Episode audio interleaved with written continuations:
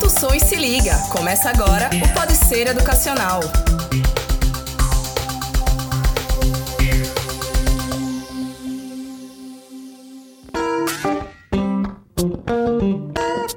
Olá pessoal, tá começando mais um Pode Ser Educacional. Eu sou Paulo Feijó e tô aqui com o meu colega de trabalho, Rudá Braga. Tudo bom, Rudá? Tudo certinho, Paulo. Vamos embora hoje falar aí sobre um assunto muito interessante, né? É, hoje a gente traz aqui para vocês um assunto muito interessante que vai mudar até a forma como a gente faz o próprio podcast.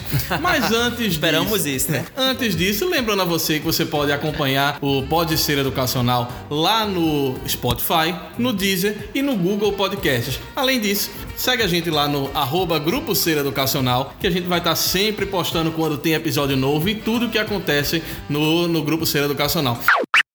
Hoje a gente vai falar sobre oratória. A gente está aqui com o professor Francisco Sarinho, ele é especialista no assunto e ele vai falar um pouco sobre essa dificuldade que a gente tem de falar em público. A gente conversando com ele já nos bastidores, a gente já conseguiu encontrar muitos vícios de linguagem nossos É, mesmos do que a gente faz durante o programa. Muita gente até nem percebe porque a gente tem a edição, sai os cortes, mas professor, quais são os maiores defeitos da oratória? O que é que você vê de mais problemático com as pessoas que têm oratória? Inclusive da gente, pode analisar. Nos, a- nos ajude a mudar, professor. É, vocês são profissionais, meus amigos.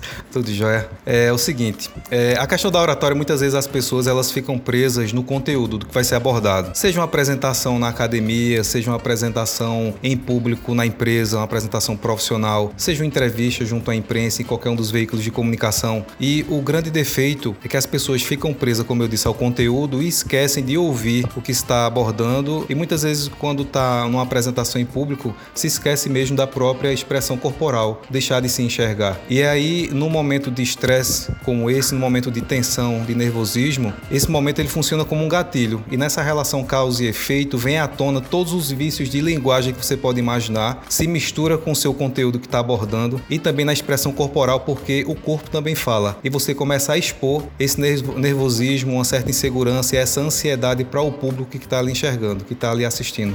O público vai conseguir, É, percebe? Perceber a linguagem corporal, assim, porque o corpo fala muito, né? O corpo fala bastante. Então é possível também que o público, mesmo não tendo essa, essa um estudo sobre a oratória, uma noção clara sobre a oratória, ele consiga também é, é, identificar a mensagem de uma forma correta ou não, né? Interpretar de uma forma diferente. Pelo que ele falou pra mim aí, a gente já tá começando aí. no- É, é, é, é, Não, mas a gente tem, tem um negócio aqui que é edição. A edição ele faz mais. é o nosso melhor.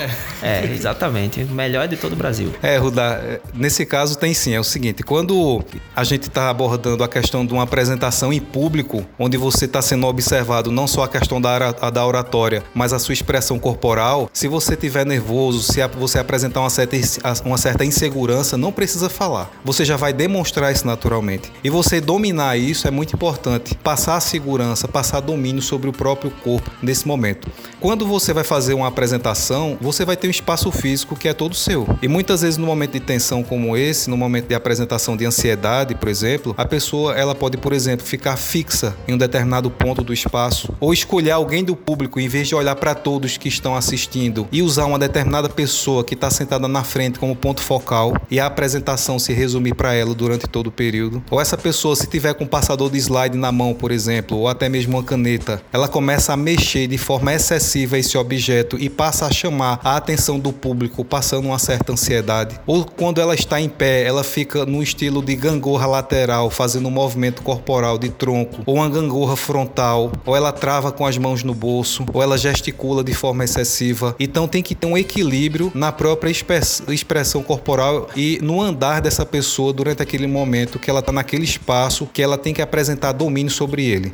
Acho que até também pra você não tirar o foco do que você tá querendo passar, né? Às vezes se a pessoa, por exemplo, como o senhor tava falando ali, mexe ali no, no, no projetor ali de slide e tal, né?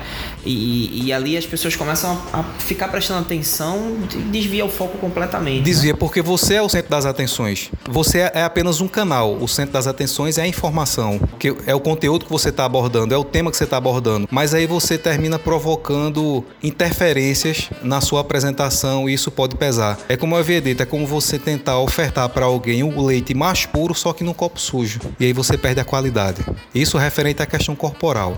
E qual seria a alternativa para essa questão corporal? É você começar a se enxergar. Né? Uma das técnicas muito simples que qualquer pessoa pode, pode fazer é em casa mesmo. Em casa você pode, na frente do espelho, definir um determinado tema, um trabalho que você vai fazer e fazer uma apresentação para você mesmo na frente do espelho. Eu fiz muito isso durante muito tempo. Mas qual é a principal barreira? É que a gente não gosta de se enxergar É, muitas parece vezes. que as pessoas têm medo, né? De, de, de se Até olhar, de ouvir a ouvir, Até voz. se ouvir, a gente manda áudio ouvir. no, no WhatsApp e ninguém Acha- quer ouvir. Eu odeio voz, ouvir meu minha voz é tão feia, né? Eu acho que é uma coisa muito recorrente. Eu faço um recorrente, podcast, assim. eu não gosto nem de me ouvir minha voz. Eu escuto de todo mundo, mas o meu eu não gosto muito de ouvir, não. Nesse caso, quando você está na frente do espelho, logo no primeiro momento que você está fazendo uma abordagem, por exemplo, eu sou Francisco Sarinho, eu estou aqui me apresentando, vou abordar determinado tema. Quando você faz isso sozinho em casa, a primeira sensação é que você está fazendo um papel de idiota. Mas que na verdade não é. Isso é um processo de reconhecimento e de evolução. E se você não fizer esse enfrentamento, você não tem como melhorar. E para poder melhorar, a gente tem que descobrir o que a gente tem de fraqueza. E aí, quando você faz.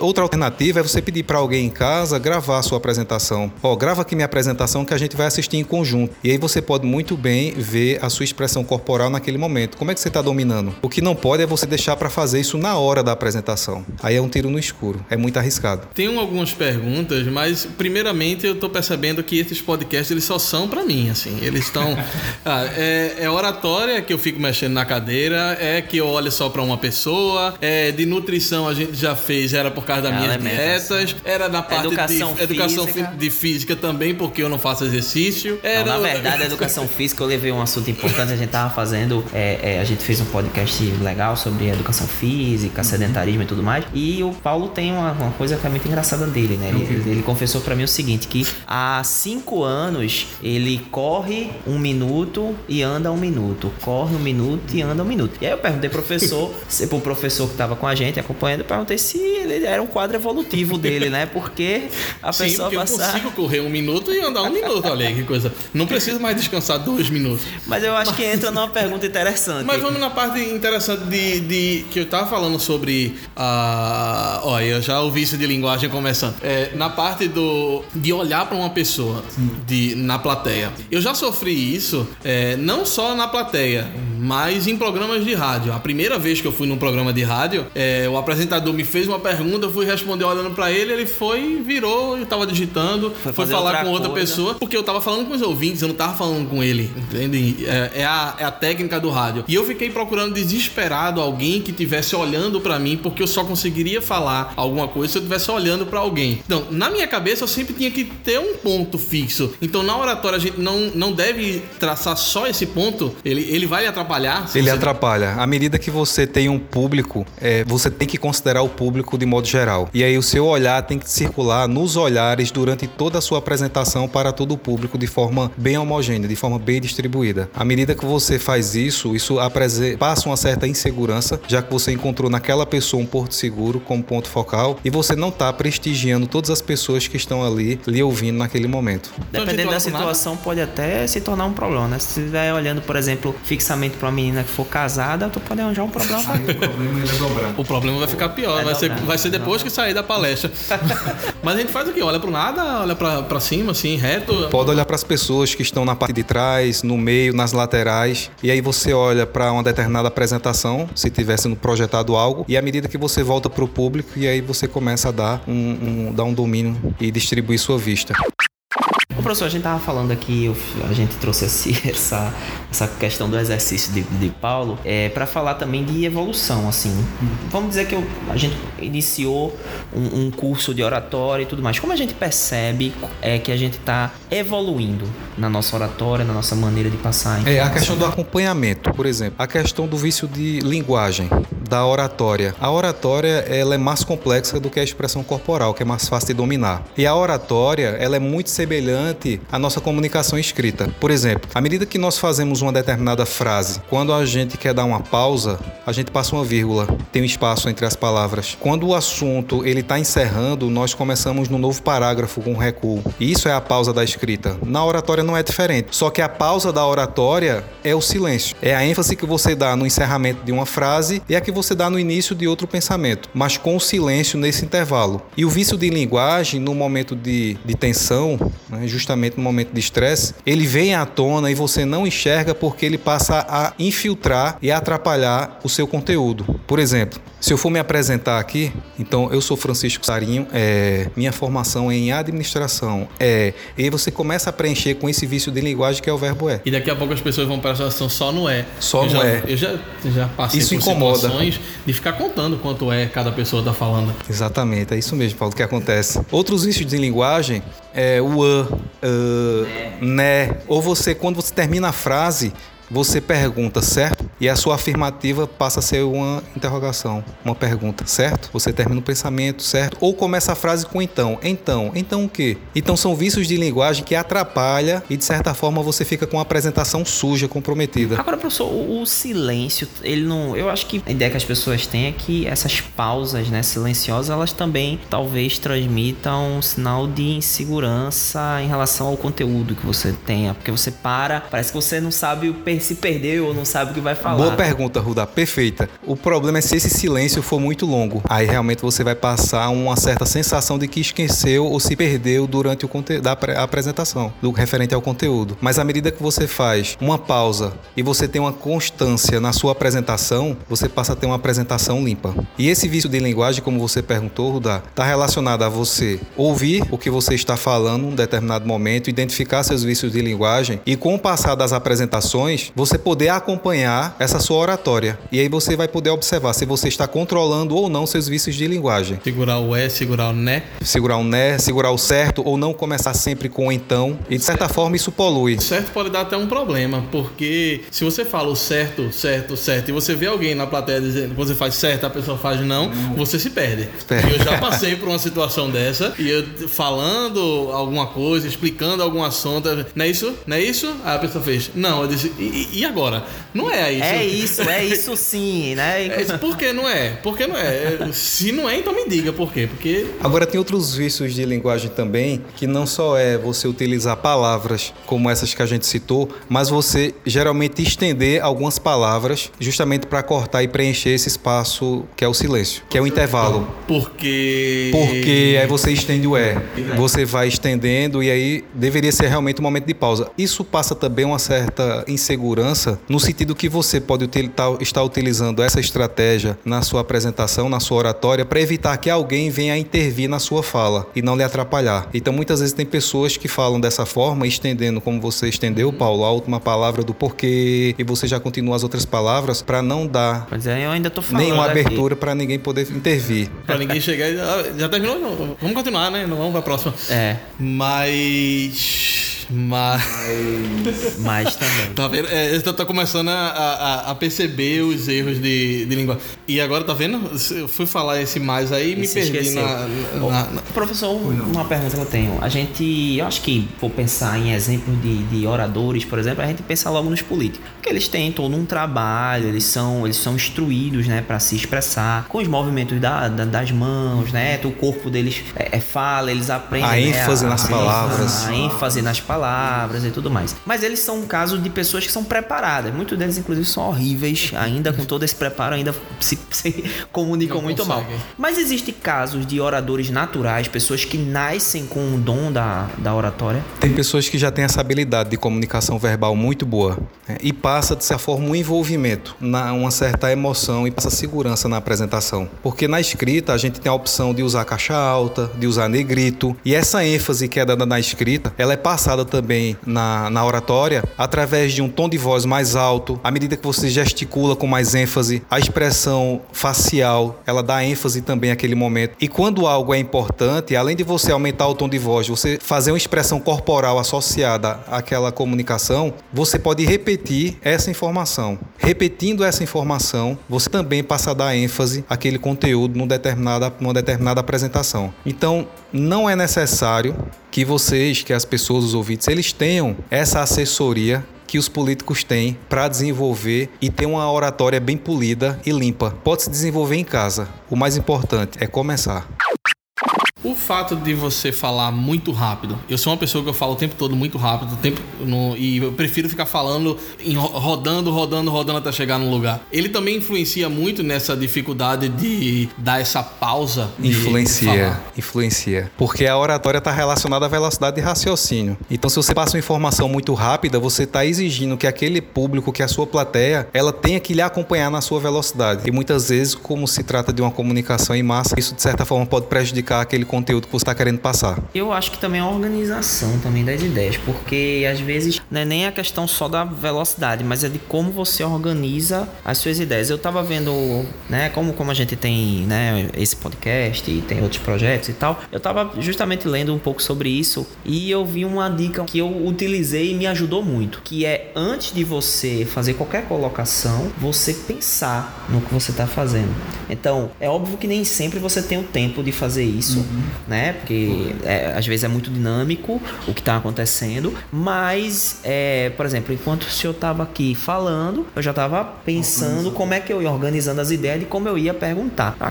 Isso é diferente. Quais são as outras dicas, assim, rápidas que a gente poderia. Outras dicas rápidas que é muito comum acontecer justamente numa pessoa que vai falar em público, é a questão da voz partida. Então, quando a pessoa ela vai fazer uma apresentação, mesmo que ela não tenha realizado nenhum esforço físico, mas na liberação da adrenalina, ela fica com a voz cansada. E aí ela já começa a ficar ofegante, mesmo no início da apresentação, até que esse momento passe e ela ganhe segurança e se tranquilize. Já tem passado um bom tempo e já tem passado essa segurança. Qual é a dica? Tem você a, a, o foco do público. Perde, perde o foco do público, porque você passa aquela expressão de uma voz partida, de uma voz cansada, sem ter feito nenhum esforço físico. É pouco antes de você começar a oratória, você já sabe que aquele momento é um momento de estresse para você, é um momento de certa forma conflitante, né? Até você começar a se tranquilizar e ganhar segurança do público e relaxar, você primeiro começa a respirar de forma mais profunda. Inspira, enche o peito, não prende, ao mesmo tempo relaxa. Você oxigenando mais a corrente sanguínea, você passa a se, a se tornar um pouco mais calmo. E aí você controla essa, esse sentimento de cansaço cansaço, de uma voz ofegante, de uma voz partida e de nervosismo. Né? Então, respirar, inspira e expira, faz isso tranquilamente, sem ninguém perceber. Outra coisa, outra dica importante: nunca diga ao público que você está nervoso. Pessoal, desculpa, eu estou nervoso. Como assim? Ninguém perguntou nada e você já entra se desculpando. Tá? Então, muitas vezes o pessoal, além de apresentar, de correr o risco de expor. Já pensa que você certa... não se garante no que você Aí tá, você né? já entra pedindo desculpa, já entra afirmando para todo mundo que ninguém perguntou perguntou e muitas vezes nem percebeu que você já está nervoso. Então isso aí é, são pequenos erros que num conjunto termina comprometendo. mais nervoso ainda. Você Fica. Acabei de entregar que eu tô nervoso. Acabei de entregar. Como é que eu vou fazer agora? Aí você, Como é que eu vou me acalmar? Aí você vai ter que reverter, quer dizer, em vez de ter fatores externos que venham a comprometer sua apresentação, você é quem está criando suas próprias barreiras. Ou seja, alguém de fora que está provocando um ruído, que está chamando a atenção do público, algo externo que está chamando a atenção mais do que você. Então você, nesse momento, está sendo capaz de criar os próprios problemas. Uma dica importante, professor, eu não, eu não gosto de me ver no espelho, então vamos fazer o seguinte: se você não quer aprender com seus erros, aprenda com o erro dos outros. Em que momento? Vocês que são da, da área de comunicação sabem muito bem que existe um anjo chamado editor que salva muitas entrevistas. Só que esse anjo ele não está presente em todos os momentos, como na entrevista ao vivo de rádio e principalmente de TV, que é pior ainda. Então, quando o repórter diz, fique atento que daqui a 30 segundos nós já vamos entrar ao vivo, 2, 3, 1, boa tarde, ou bom dia, ou boa noite, que já entra ao vivo, quem vai ser entrevistado, ali é o momento, é o gatilho de estresse para ele. E aí vem à tona todos os vícios de linguagem, expressão corporal, junta tudo e vira aquela salada que termina comprometendo na apresentação. A dica que eu dou é sempre ficar atento a esses vícios de linguagem e corporal em entrevistas ao vivo, porque você consegue desenvolver um olhar crítico e começar a identificar quais são. E quando você começa a identificar quais são, então você começa a se policiar também quanto a esses erros. Então a primeira coisa é desenvolver esse olhar crítico nesse sentido. Primeiramente, só percebendo aqui que eu estou notando de que quanto mais a entrevista vai seguindo, mais devagar a gente vai falando, mais se policiando a gente está aqui, mais assim, o que é que né? acontece, então, né? né? É, e certo. A, não, não, mas, mas o que, o que acontece com alguns profissionais, por exemplo, eu vejo professores que dentro de sala de aula, ele não tem o é, né, não travam, mas quando chegam na frente da câmera, não só na frente das câmeras, mas no ao vivo, o, a diferença, tanto no ao vivo quanto quanto no gravado. No ao vivo é uma coisa, no gravado é outra.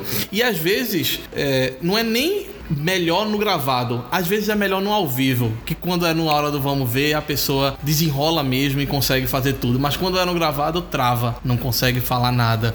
E tá vendo? Eu tô começando a aprender, eu tá pausado, não tô nem com ela, tá vendo? Evolução ao vivo aqui. No... Mas o que, é que acontece com esses profissionais, professor? É, o nervosismo é, é como se fosse um, uma, um ele tá lá na, no, no ambiente totalmente estranho ao que ele tá, e dentro da sala de aula é o ambiente que ele tá todos os dias confortável. Isso interfere bastante. Interfere. Que a gente vê professores que são excelentes. Eu vejo, eu já, eu já tive situações de, de uma entrevista com uma pessoa que era consultor em oratória, mas no ao vivo travou. Interfere. Interfere porque aquele momento não é um momento, não é uma zona de conforto do profissional. É uma situação atípica. E nesses momentos de situação atípica, ela já entra, como eu disse, como um gatilho. Mas aí passa a ser a questão da evolução, de um ser adaptável referente à oratória em qualquer ambiente, independente da influência do fator externo. Você dá uma entrevista ao vivo na rua, onde o carro passa buzinando, ou você abordar o mesmo conteúdo só que em sala de aula, ou num público para 500 pessoas,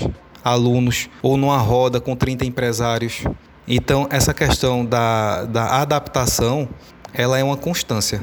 E muitas vezes o profissional, quando ele passa muito tempo num determinado ambiente no mesmo ambiente, ali vira ali uma zona de conforto. É como um músico. O músico ele vai sempre escolher a sua linha musical que é confortável para ele. À medida que ele passa a ter contato com outros, outro, outros estilos, pode ser desconfortável, ele pode não ter a mesma performance, mas isso passa a ser um processo evolutivo time jogando dentro de casa e fora de casa. É mais ou menos Tem isso. essa diferença, é. exatamente, tem essa Mas diferença. O, a parte mais importante é que existe esse processo evolutivo, porque a gente vê um profissional de comunicação, um estudante que está hoje querendo entrar no curso de publicidade, de jornalismo, um curso de comunicação em geral ele chega, olha, eu não consigo falar em público, eu não consigo falar nas câmeras, mas a gente vê que é um processo evolutivo. Ele vai acostumando e daqui a pouco ele vai conseguir. Consegue, todos conseguem. Consegue, consegue. É feito um profissional de saúde que não gosta de sangue, mas aí ele vai ter contato com o público em situações como essa no ambiente da emergência, no atendimento é, constante na área, na área da saúde. Então, isso passa a ser um processo evolutivo. Então, a primeira coisa é a questão do enfrentamento. É reconhecer que tem limitações, identificar quais são esses vícios de linguagem corporal e aí para passar a se policiar e a se monitorar. Eu tinha um colega da época da, da, da, do colégio ainda do ensino médio, hoje ele é advogado, mas na época da faculdade, como é que ele fazia, como é que ele ensaiava a questão da oratória? Era para a mãe e para o irmão mais novo na cozinha. Ele botava a mãe e o irmão na cozinha e aí ele ficava em pé na frente dos dois e vinha, merentíssimo, solicito a palavra nesse momento. E aí ele treinava a sua apresentação, porque se você deixar para ver a sua performance no momento, é aquela questão que eu falei, é muito arriscado. É muito arriscado, até mesmo dispor a sua imagem. E à medida que você passa a fazer esse treino, é, essa repetição até mesmo no momento da apresentação da prova dos nove, você vai se sentir muito mais confortável e mais seguro. E quem está ouvindo ou quem está ali assistindo vai sentir essa segurança. Nesse caso aí de você fazer feio aí, tentar pela primeira vez e fazer feio num programa de TV ou qualquer outro lugar, se você tiver sorte, você vai virar um meme de, de internet, né? Vai vira, virar um, vira. Um é, sanduíche ishi, Exatamente. Quem é universitário, por exemplo? Quem está lá no ensino médio, no ensino fundamental? Ah, eu não gosto de fazer apresentação de trabalho. Eu posso até fazer, mas apresentar eu não vou. Não façam isso. Porque vocês estão num ambiente totalmente favorável a vocês. É diferente de você enfrentar essa limitação no mercado dia. de trabalho. Eu nunca você está todo dia, onde todos que estão ali estão a seu favor. É um ambiente que está todo a seu favor. É um ambiente totalmente propício para sua evolução. Diferente do mundo do trabalho, do mercado, que é competitivo. Nem tudo vai estar a seu favor. É você ter a timidez de falar em público durante o período da academia, não enfrentar essa limitação e quando for um profissional vai ter que participar de uma entrevista coletiva. E aí, meu amigo, você está com 30, são duas vagas, você vai ter que falar em público e se apresentar durante 5 minutos, por exemplo, porque etapas do processo seletivo cada empresa tem autonomia de criar suas etapas, seja como for ou quantas forem. E se chegar alguns candidatos e eu disser assim, eu quero que todos se apresentem ao vivo aqui, ou desculpa, ao vivo não, em público aqui, de forma coletiva, em vez de eu fazer a apresentação individual, cinco minutos para cada um. Se você teve o período da academia e você não se enfrentou quanto a isso, enquanto pior a sua performance, melhor para quem está lá. Ô, professor, o quanto é importante a voz nesse processo? Você precisa ter uma voz aveludada, uma voz bonita para você ser ser um bom orador? Ou Não, não, não precisa, Rudar. Boa pergunta. Até porque, de certa forma, se você trabalha ou tenta trabalhar essa questão da mudança da, da sua voz, você vai passar a ter uma voz artificial. Seja você mesmo, seja o mais natural possível. Agora, tente falar sempre com segurança, uma voz limpa, um tom de voz agradável, porque muitas vezes quando você tem um tom de voz muito baixo, de certa forma você passa, tá cansado, meu filho, não dormiu bem essa noite. Você não escuta, não passa segurança, passa timidez, passa a impressão, pode passar a impressão que você é uma pessoa retraída, introspectiva, tímida e muitas vezes são habilidades e competências humanas que as empresas não querem perder tempo em trabalhar isso num determinado candidato. Já que tem tantos lá fora, vamos ver quem já tem essa habilidade e quem não tem, perde a oportunidade, mesmo que ele tenha várias outras habilidades e competências desenvolvidas. Já que a gente tá seguindo para o fim do, do nosso podcast, eu vou lembrar que eu já treinei algumas vezes assim, principalmente discussão. Ó, eu vou ter que discutir sobre isso hoje, vou ter que discu- justificar porque eu fiz isso, aí eu preparo, treino na frente do espelho, eu vou falar isso, falo aquilo, falo... Só que aí quando eu chego lá, a pessoa que eu vou discutir, ela não segue o roteiro. Aí dá um problema, né? Porque a pessoa, eu digo, eu vou falar isso, ela vai falar aquilo. Aí ela não fala aquilo e, e dá um problema, eu não consigo mais seguir. Eu já fui vítima disso ao vivo. Uma entrevista. Uma entrevista. E aí você tem que ter o jogo de cintura. Aí você vai ter que pegar aquela informação que você tem, o conteúdo que você domina, e aí você vai ter que se virar nos 30 para naqueles um minuto e meio ou dois minutos de ao vivo você poder ter uma boa performance. Então, pessoal, vamos seguindo. A gente já vai com um bom tempo de programa. O, a- a- o papo tá muito bom, mas a gente vai encerrando por hoje o nosso Pode Ser Educacional. Agradecer muito a presença do professor Francisco Sarinho. Muito obrigado, professor. Poxa, Paulo, obrigado, obrigado, Rudá. Obrigado pela oportunidade da gente poder compartilhar esse momento aí com quem tá ouvindo todos vocês. Agradecer também ao Rudá. Muito obrigado, Rudá. Mais uma, mais uma tabelinha legal aqui, né? Pois é, velho. Tamo junto aí até o próximo programa, né? Lembrando você que escuta lá o nosso podcast no Deezer, no Spotify e também no Google Podcast. E não esquece de seguir a gente no arroba Grupo Ser Educacional. Toda sexta-feira tem um episódio novo do Pode Ser Educacional. A gente tá divulgando lá tanto nas redes sociais quanto nos nossos sites institucionais. Vai acompanhando, acompanhando a gente. E até a próxima. É isso aí, Paulo. Fechou bonitinho aí o programa, não falou, né, nenhum. não- com, sem vício. vício de linguagem nenhum. Parabéns aí pra você, viu? Muito obrigado. Eu tô aprendendo, tô aprendendo. Nos próximos a gente vai fazendo melhor. É isso aí, pessoal. Até a próxima. Até mais.